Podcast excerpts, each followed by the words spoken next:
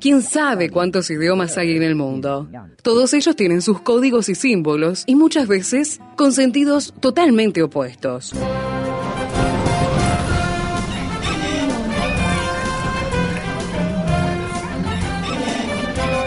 Jungla semántica. Para descifrar las palabras, para entender su raíz, para saber de qué hablamos. Jungla semántica. Nos lidera en esta expedición el profesor Héctor Leites.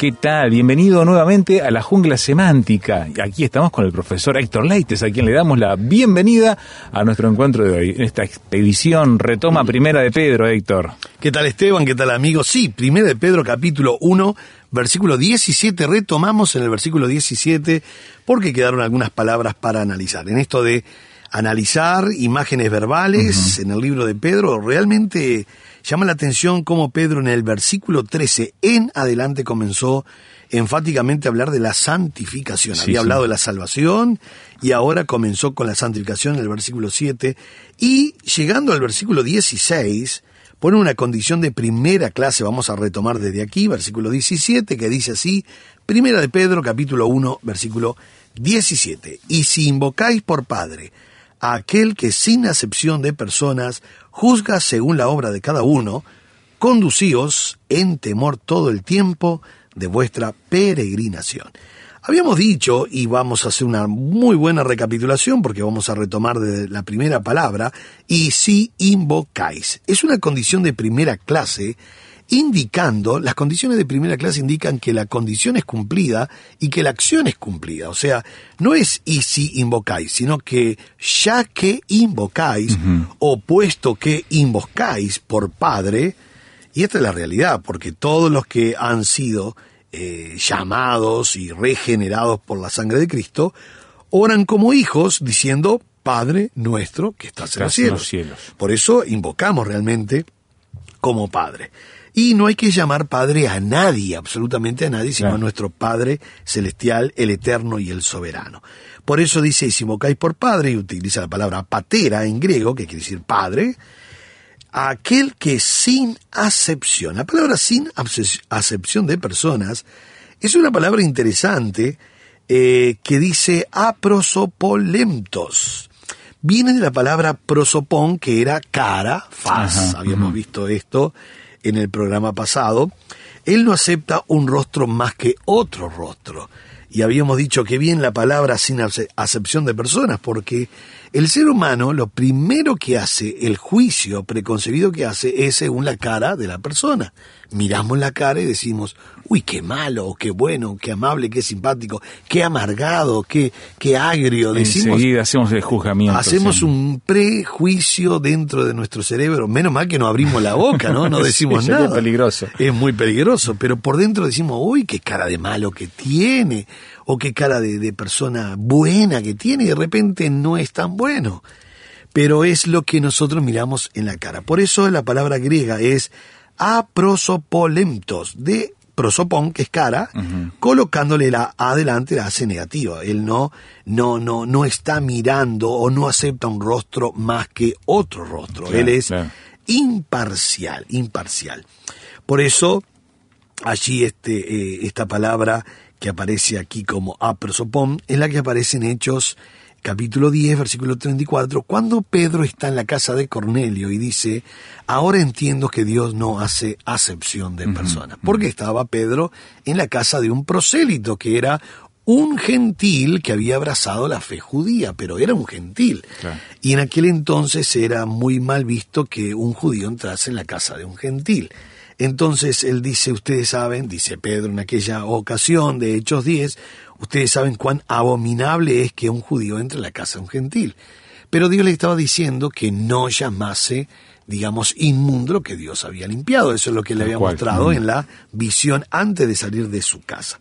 Entonces, si invocamos, puesto que invocamos por Padre, aquel que sin acepción de personas juzga, y acá está la palabra clave, juzga o está juzgando según la obra de cada uno. Nosotros habíamos leído Primera de Corintios capítulo 3, versículos 7 al 15, que hablaba de que Dios va a estar juzgando la obra de cada uno en el día final. Y según la obra de cada uno, cual sea, el fuego la probará. Dijimos que no era un juicio de condenación, sino un juicio de determinar qué galardón le queda a cada uno o le toca a cada uno. Habíamos mencionado también, Esteban, que hay siete juicios en la Biblia, de los cuales esos estudian Daniel y Apocalipsis, que el día 12 de marzo vamos a estar con esa materia, justamente comenzando el seminario.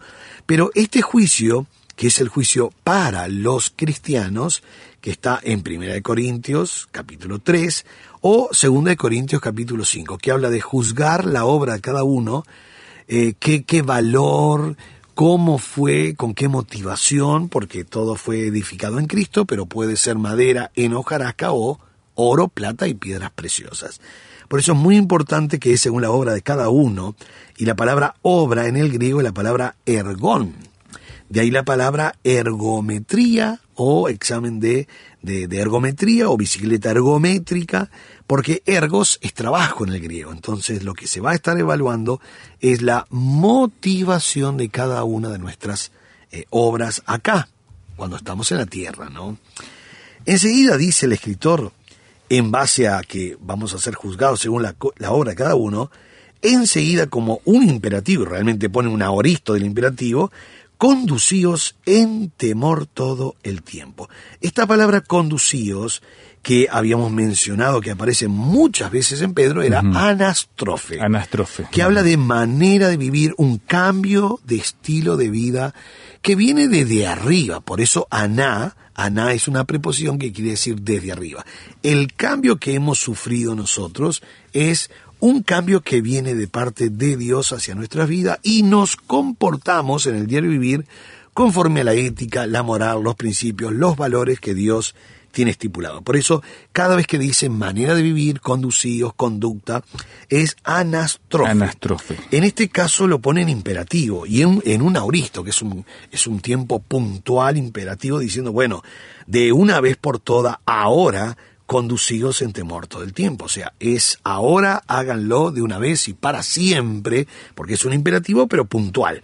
Tienen que comportarse, tener una manera de vivir conforme y eh, acorde a la palabra de Dios. Por eso dice O sea, es conducidos. aplicado a cada momento, entonces. Sí, a cada momento, exactamente. Por eso dice, conducidos en temor todo el tiempo. Entonces, la palabra temor es una palabra que realmente es muy importante. Yo estaba analizando, bueno, estaba mirando todas las palabras que hay para temor en la Biblia, realmente es... Es un tema muy importante, ¿no? Muy importante. Aparece cinco verbos para temer, dos adjetivos para temer, un adverbio para temer y cinco sustantivos para temer.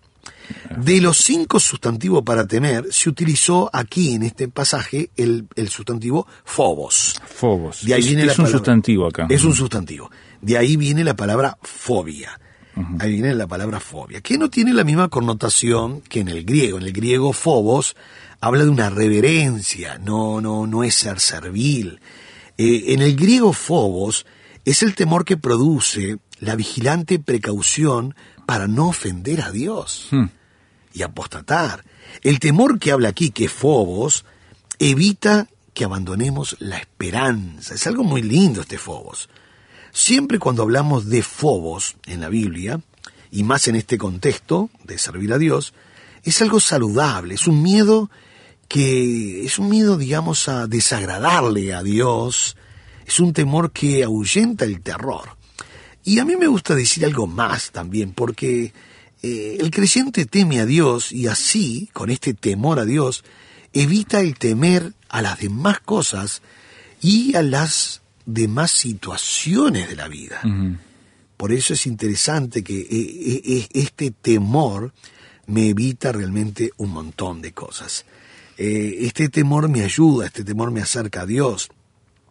El creyente teme a Dios y entonces ahora puede disfrutar de la vida. Eso es interesante, ¿no? Porque no tiene eh, otros temores que estén perjudicando su vida emocional o espiritual.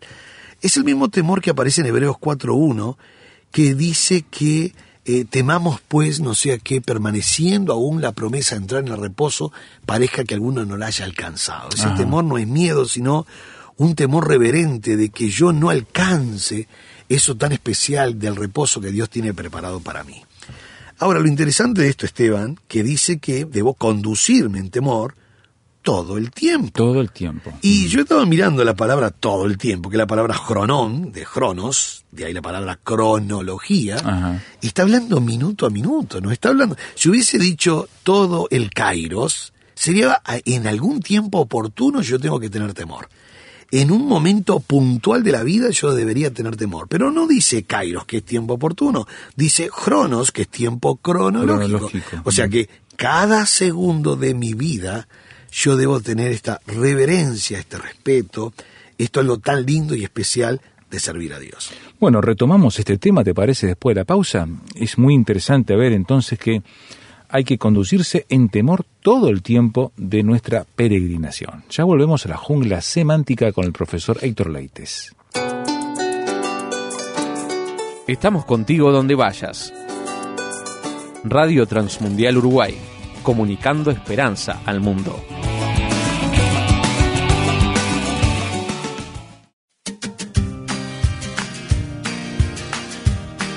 Orientador Familiar Cristiano, curso de consejería de Radio Transmundial Uruguay. Comienza el jueves 8 de marzo. Inscripciones abiertas. La coordinadora del curso, la licenciada Claudia Reyes, nos presenta algunas preguntas que contesta el curso. Por ejemplo, preguntas como ¿qué es ser un, consejero cristiano? ¿Cómo es la relación con Dios? ¿Quién puede hacer consejería? ¿Cómo vincularse con la persona que necesita ayuda? ¿Cómo surgen los problemas? ¿Por qué surgen los problemas? ¿Cómo hacer intervención? ¿Cómo generar un espacio de consejería en la propia iglesia? Por informes e inscripciones, rtmuruguay.org o al 091 610 610 personalmente en la calle Soriano 1335, lunes a viernes 9 a 17 horas.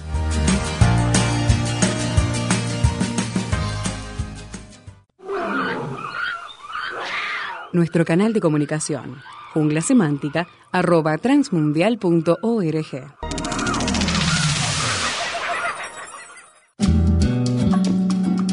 Para conocer más acerca del proyecto ANA y Mujeres de Esperanza, visítanos en nuestra página www.proyectoana.org. Allí encontrarás noticias, testimonios, poemas y artículos de interés para nosotras las mujeres. Visítanos.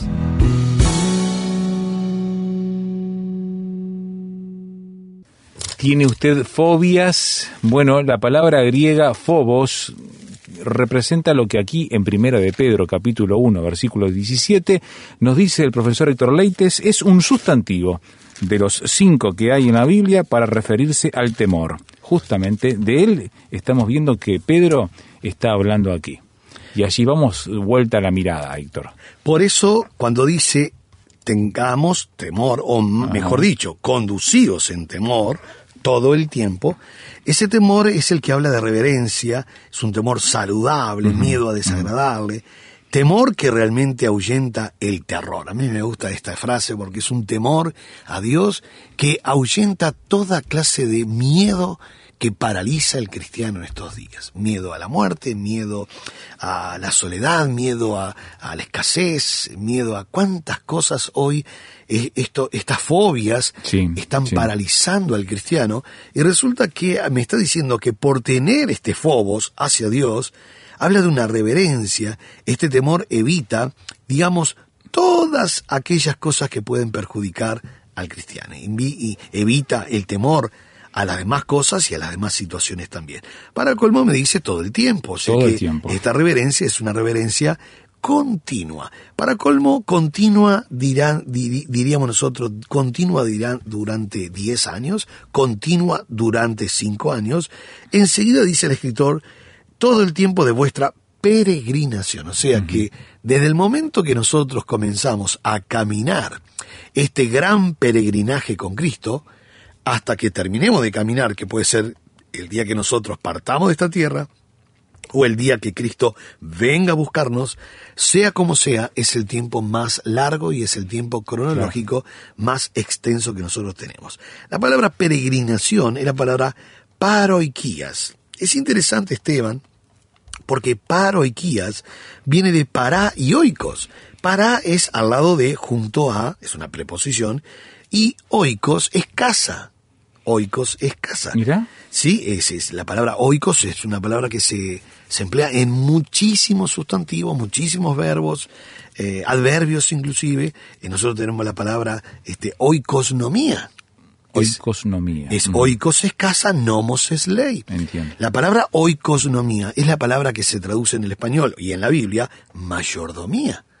La mayordomía es la ley de la casa, es oikosnomía. La palabra economía viene del mismo lugar, porque la mayordomía es la ley de la casa. Por eso oikos y nomos. De ahí tenemos la palabra eh, autónomos, porque nomos en griego es ley. Bueno, mayordomía es este, este, la palabra oikosnomía, que no tiene nada que ver con más yo dormía. Eso es Claro. otra cosa. Eso no es buena No, administración. no, no, no, ahí no. Este, bueno, pero esta es paroiquías, que está compuesta de para, Paroiquías. una preposición que quiere decir al lado de y oikos, que es casa. Ahora, ¿cuál es la etimología? Muy linda. Peregrinación es morar al lado de la casa. Y uno dice, no puede ser. Entonces habitamos como forastero, no es mía la casa, no es mía esta casa. Y uno dice, pero ¿cómo que no? Si yo vivo allí en mi casa, en mi lugar. Bueno, mi casa real, genuina, para toda la vida y eternamente, está en el cielo. Por eso aquí estamos de forasteros y de peregrinos. Es un poco lo que dijo Esteban allí en su defensa, cuando lo iban a matar, eh, citando la historia. Él llegó a decir allí en el capítulo 7, verso 6, hablando de todos los personajes de la Biblia, de Abraham, dice, y les dijo Dios así, que su descendencia sería extranjera en tierra ajena, y que los reducirían a servidumbre y los maltratarían por 400 años. Ahora, lo que está diciendo Esteban es lo que Dios le dijo a Abraham, que su descendencia sería extranjera en tierra ajena. Y uno dice, pero ¿cómo tierra ajena? Si era la tierra de ellos. No, no, no, no. Hay que entender algo. En la mente de Dios, vivir 100, 110, 114 años aquí en esta tierra, este, es nada en comparación con la eternidad. Ajá. No es nada. Mira. Claro, para mí es mucho. Yo siempre digo, voy a, voy a andar por los 100, 114, ahí ya le digo que Adriana, que ya estoy, empiezo a molestar, le digo todas esas cosas, pero uno siempre habla de vivir 100 años, 114, 90. Bueno, vamos a vivir lo que Dios quiera, por supuesto, por supuesto que sí. Pero ¿cuánto más? ¿Más de 110?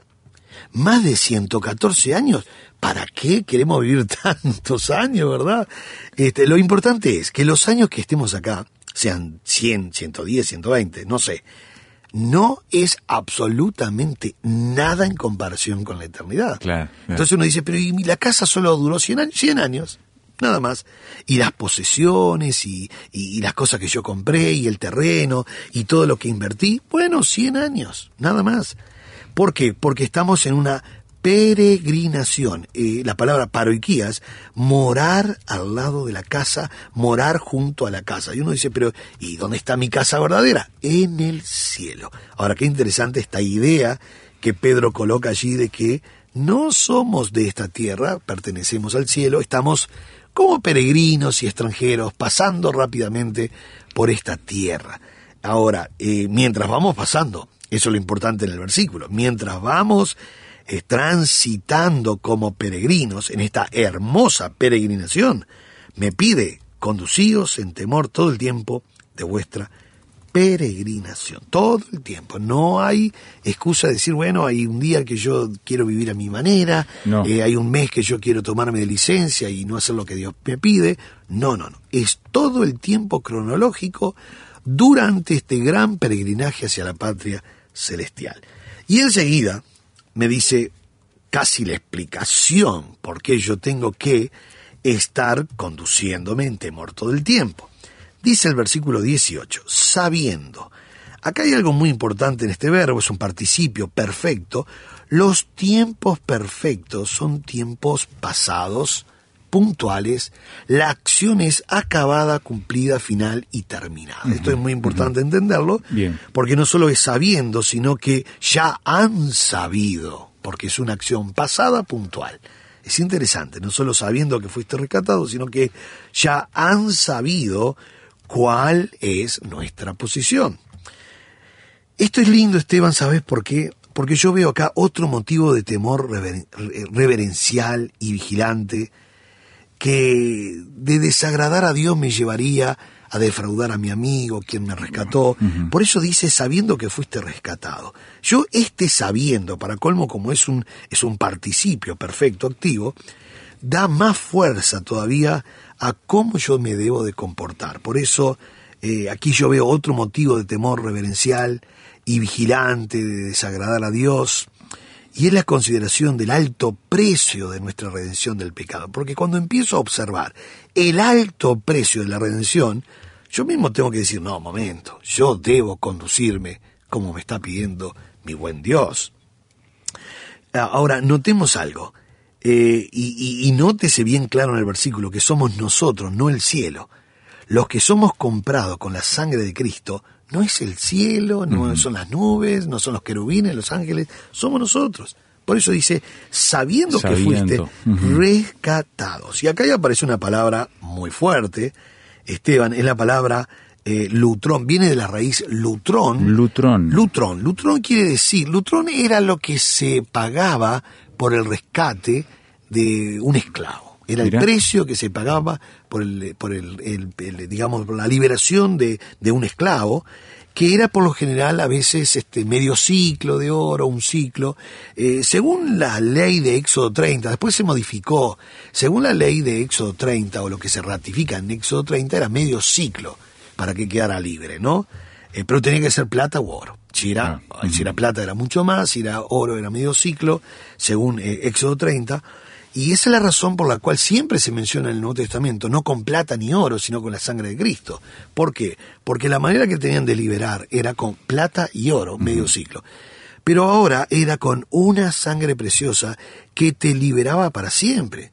Había cierta liberación, es interesante esto de la ley, que el esclavo podía ser liberado al séptimo año, ¿no? Eso sí era un esclavo judío. Eso está en Levíticos capítulo 15.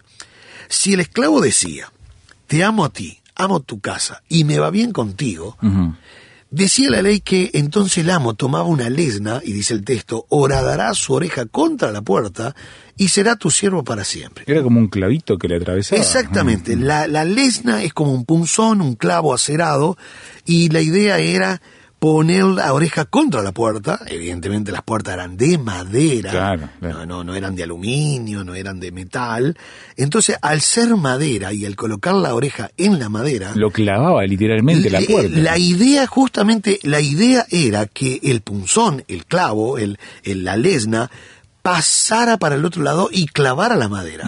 Porque si yo pongo un metal o pongo una piedra, es muy probable que la lesna, el clavo, no haya perforado totalmente la oreja. Claro. Pero al tener madera garantizaba que iba a pasar del otro lado. ¿Por qué tenía que hacer así? Porque, bueno, en la ley uruguaya es interesante que la, la foto de la credencial es de perfil. Es verdad. Porque dice... Y se tiene que ver el- el- la oreja. Se sí. tiene que ver la oreja. Yo tenía el pelo largo, me pusieron por atrás de la oreja el pelo. Bueno, se tiene que ver la oreja, porque la oreja es lo único que no cambia del cuerpo. Mirá vos. Lo único que no cambia del cuerpo. Entonces, ellos marcaban la oreja, porque ahora, una vez que la lesna marcó la oreja, y esa oreja iba a estar marcada de por Por vida. Y él tenía que ser esclavo de por vida. Esteban, para finalizar, quiero decir algo. Si esa ley de Levítico, te amo a ti, eh, amo tu casa y me va bien contigo, era una ley que ellos indicaban que querían ser esclavos para siempre, yo veo que son las mismas condiciones hoy de querer ser esclavos de Dios, diciendo, amo a Dios, amo la casa de Dios y me va muy bien con Cristo.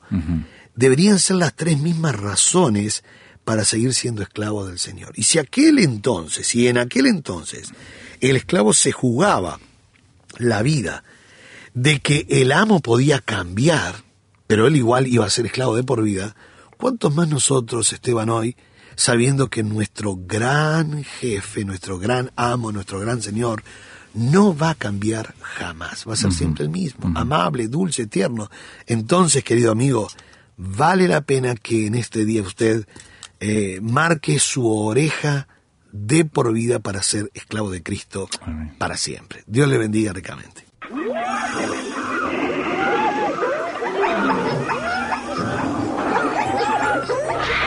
Hoy termina esta etapa de la expedición, pero lo esperamos en el próximo programa para adentrarnos en la jungla semántica. Jungla semántica es una producción del Seminario Bíblico de Fe y Radio Transmundial. Jungla semántica.